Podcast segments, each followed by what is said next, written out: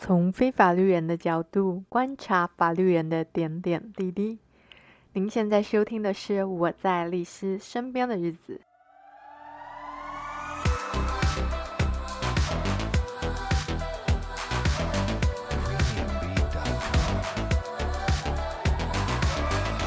Hello，大家好，先跟大家分享一件很美好的事，就是我女儿。刚刚居然在我睡回笼觉的时候，他在旁边玩，玩着玩着，他就自己睡着了，太令人开心了吧？要不然我本来想说啊，我又要抱着他来录 podcast 了。我我其实这集我尝试抱着他录过，不过他实在就是太。躁动了，所以我没办法好好录。总之，我们终于要聊到坐月子啦，相信这也是很多新手父母关心的话题啦，甚至是二胎、三胎的父母也会争执的大事啦。那我刚好这次就是三种大家经常使用的坐月子方式，也就是产后护理之家，俗称月子中心嘛。请月嫂以及就是请长辈协助都有经历，所以我就想说趁机分享一下喽。那我也要先说明一下，就是这里不会教大家怎么去进行挑选，毕竟说实话，我们家真的不是走那种货比三家路线的。就李马律师真的太忙碌了啦，通常没有什么大问题，我们就会确认下定，要不然他都觉得很浪费他的时间，因为。觉得比不出个所以然，就是没有很大的差异，都大同小异啦。像我们月中其实只参观了一间，然后月嫂也只面试了两位，就媒合平台给我们个时段，那安排了两位月嫂，我们就从其中挑一位这样。那月子餐我也是听刚生完不久的人推荐，我就下定了。所以我这边就是单纯分享一下，呃，不同的方式的一些呃，我个人的感想，也是说心路历程，那 给各位准爸妈心理准备，并且也作为自身选择的参考咯。哎，话真的不能说太早，我才刚说我女儿睡着了，她现在马上。就起来了，我只好又把它抱起来。好啦，总之废话不多说，我们赶快来进入正题啦。首先，第一个产后护理之家，也就是俗称的月子中心嘛。那到底要不要住月子中心，真的就是永远吵不完呢。前一阵子 PTT 上，我记得才有一篇的。那我们家老实说，其实在我怀孕的时候也纠结过，到底要不要住月中。那我想大家纠结争执的点，其实最大的主因应该都一样啊，就是需要，那是一笔还蛮大的开销嘛。结果那时候李马律师撂狠话，他说如果我不去月子中心，到时候就不要因为他不在，然后我在那边改改叫。但我我觉得他怎么会觉得住月子中心的时候他就可以不在嘞？我为什么会这么说？因为我觉得他不知道是故意还是神预言。我住月子中心的时候，他真的很多时间都不在，甚至就是最后个星期他都没有出现。所以我最后个星期几乎天天 以泪洗面，超级惨。在这里也要奉劝各位爸爸，虽然对你没办法照顾妈妈、照顾宝宝。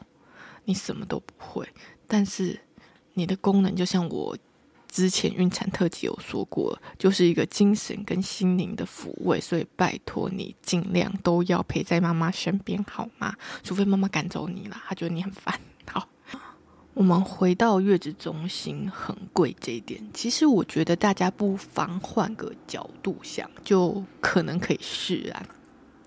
因为你住月子中心，其实就是拿金钱去换取时间。怎么说呢？就是你是要换取、争取、拖延跟嫩婴独自在家相处的时间。就你把那个震撼往后延了。而且说老实话，如果你真的就是在月子中心待了一阵子，回家之后，那个震撼的程度比较不会那么大，比起就是直接从医院把 baby 接回家啦。因为其实有很多要注意，而且你又是新手爸妈，一定很多的焦虑。那如果那时候是在月子中心的话，至少有人帮你处理宝宝照顾这一块，你的心情会差很多。具体来讲好了，我就用我个人的经验，像那时候要出院的时候啊，除了我之外，有另外三位妈妈。那那三位妈妈都是出院后直接去月子中心，只有我是要先回家，因为。自然产变剖腹产日期没有接好嘛？那护理师就有稍微讲解一下怎么样照顾宝宝啦。那最重要、最重要就是那时候宝宝的肚子有伤口，那就是大家都知道，就是他的脐带嘛，这个照顾部分怕会发炎怎么样嘛？但是护理师那时候。讲着讲着，他就说：“哎呀，不过你们不用太担心啦，反正都要去月子中心，月子中心都会帮你们照顾好。”我那时候就心里想说：“呃，可是我要先回家耶。”那这是第一点，然后第二个就是宝宝都会遇到的生理性黄疸。你后来经过这段期间之后，你就会知道，其实黄疸没有什么，就是宝宝都会有的现象。那只要不要太严重就好了。那。我的宝宝因为母奶宝宝嘛，所以黄疸有点高，所以要约三天后回诊。三天后回诊的时候啊。我们家宝宝黄疸还是有点高，不过没有到要照光的程度。那医生就有大概听一下我这三天是是什么照顾的，基本上没什么太大问题。但是因为他听到我是在家嘛，所以就又再约了下一次回诊。但是我我接着我跟他说哦，没有，我现在接着是要去月子中心啊。医生就接着就吐出一句话，就说那去月中应该就不用太担心，因为月中都会帮你监测宝宝的黄疸数值嘛。这部分，如果你是直接回家的人，你就会心里一直悬在那，然后就很害怕。那我当然不是说去月中的爸爸妈妈就不会害怕，你也会，只是说月中有人在帮你照顾嘛，像医生讲的，他们都会帮你检测嘛，月中也有仪器去测那个黄疸值嘛。那包括我后来去月中的时候，有告诉他们这件事嘛，然后有告诉他们说我医生有在跟我约回诊，但月中就跟我讲说，如果你回诊只是为了要看宝宝的黄疸值的话，其实不用，因为他们也想要避免宝宝一直进出医院，可能会受到什么其他。不知道的病毒啊、细菌感染啊，因为月中就有机器嘛，你干嘛要特地跑去医院去检测呢？对不对？那回到刚刚说的，就是月子中心的花费，把它解读成就是你用金钱去换取时间。那我们怎么样才能够把就是这笔费用的 CP 值发挥到最大呢？我个人。认为啊，如果在月中没有当个废人，好好休息，并且完整学习新生儿照顾的话，就没有把月中的价值发挥到最大。譬如说我，我就是一个没有好好休息的人。然后新生儿照顾方面，我因为先历经了三天在家，所以很多东西都不得不自己先做功课了。所以我就会觉得在月中没有怎么样学到东西。但即便如此，对我来说，我还是觉得在月中这段时间是值得的啦。那当然，我刚刚说的两个东西，休息跟学习，你要自己拿捏一个平衡点啦。不要说小孩都丢给婴儿室照顾，为了休息，结果搞到你回到家还不会照顾小孩。那接下来我们就从三个方面来具体来谈谈好了，就是产后的恢复、新生儿照顾跟生活的衔接。首先，产后的恢复，月中。每天都会有那个卫教师来关心你的身体状况，也会有跟医生合作嘛，就是有一些定期的巡检。那当然这部分要看每家月中的不同啦。那基本上就是抱着一个度假的心态去，什么事都不用做，你就是吃饱睡，睡饱吃，这样还休息不到的话，一定就是你没事找事做，像我一样。我为什么这么说呢？因为像我就是。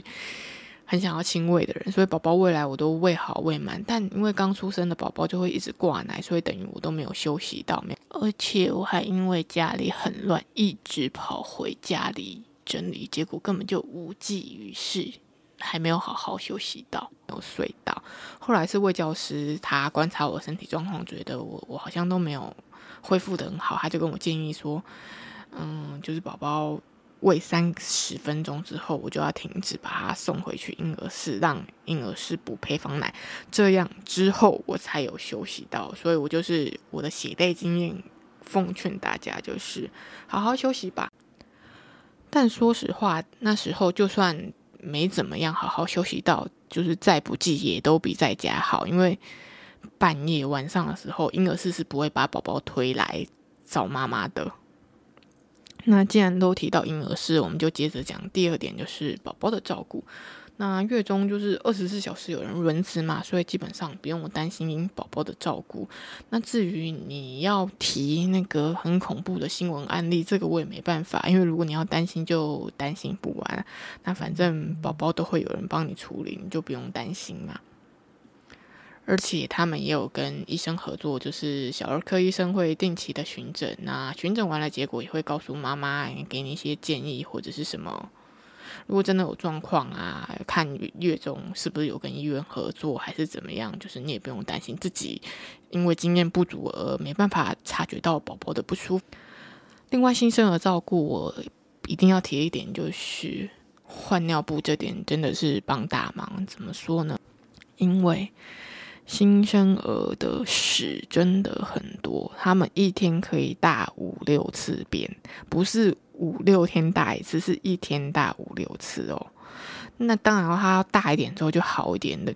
你等到你出月中，其实就已经好很多，不会一天拉那么多次屎。但你要想看，你刚开始什么都不会的时候，还有一天每天都在炸屎的时候，一天要这么多次，你会有多崩溃呀？自己在家。然后月子中心他们也会有那个记录宝宝的尿量啊、喝奶量啊这些啊，然后最后会帮你整理成一个数据给你参考，回家你就比较容易照顾宝宝。既然讲到回家了，我们就来讲到生活衔接的部分啦、生活衔接当然就是住月中才会比较有的问题啦，毕竟你如果直接回家的话。就是那个环境都一样啊，你只会越来越适应啊。但是在月中啊，跟家里就是完全不同环境。你想想看，在月中你什么都不用做，然后回到家你就什么都要来，那可能家里还很乱，没有整理啊。那最大的落差可能来自于就是你在月中的错觉，因为月中就是固定嘛，他们会把宝宝调成就是四个小时喝一次奶，应该说可能时间。没到，他们也不会让宝宝喝奶，除非宝宝真的哭得太夸张了，因为他们要照顾这么多宝宝嘛，想想看，他一定要定时啊，这样他们照顾起来才会比较省力啊。那妈妈这时候就会误以为说，哦，好棒哦，我的宝宝就是固定四个小时喝一次奶哟。结果你都回到家发现啊，怎么样，状况完全不不一样，然后就会觉得天哪，他们怎么都这么厉害，我怎么这么废？告诉你，不会。正常的，请安心。譬如说，像我母奶宝宝本来就比较容易饿，因为母奶好消化。我回到家之后，我家宝宝几乎是一个半小时、两个小时就要跟我讨奶一次。我那时候也会觉得，怎么怎么会这样？是我奶太少还是怎样啊？因为月中都有办法四个小时才推来给我一次啊，但你不知道那中间四个小时他们做了什么啊。其实，所以这就是一个生活衔接上的落差，你自己要去调试。那起码在月中的时候，你就要把握宝宝到你房间的时间。如果那时候有什么问题，你都要尽量去请教婴儿室的护理人员，他们才可以就现场的状况马上叫你，而不是等到事情结束发生完之后啊，你再去问他们，他们可能也没办法实地的告诉你。那因为如果没办法实际做的话，就跟你看 YouTube 的影片一样啊，就是我觉得就就失去在月中的意义啦。就想象成道路驾驶嘛，你就是路上什么状况，旁边教练就会随时的指导你这样。至于住月中啊，要不要母婴同事呢？回到我刚刚说要好好休息，所以大家应该会知道我答案就是拜托不要没事母婴同事好好休息就好。毕竟你回家多的时间是母婴同事。但是为了减少生活衔接，就是这个落差呢，我建议大家可以在月中的最后两天或最后一天来尝试一下母婴同事。毕竟那时候如果有状况的话，你可以随时扣婴儿室的人呐、那以上就是关于月中的我的个人经验分享。至于月嫂跟长辈协助的部分，我们就下次再分享好了，因为我相信大家。应该可以隐隐约约听到我女儿在背后嚎哭的声音，所以就先分享到这啦，我们下次见喽，拜拜。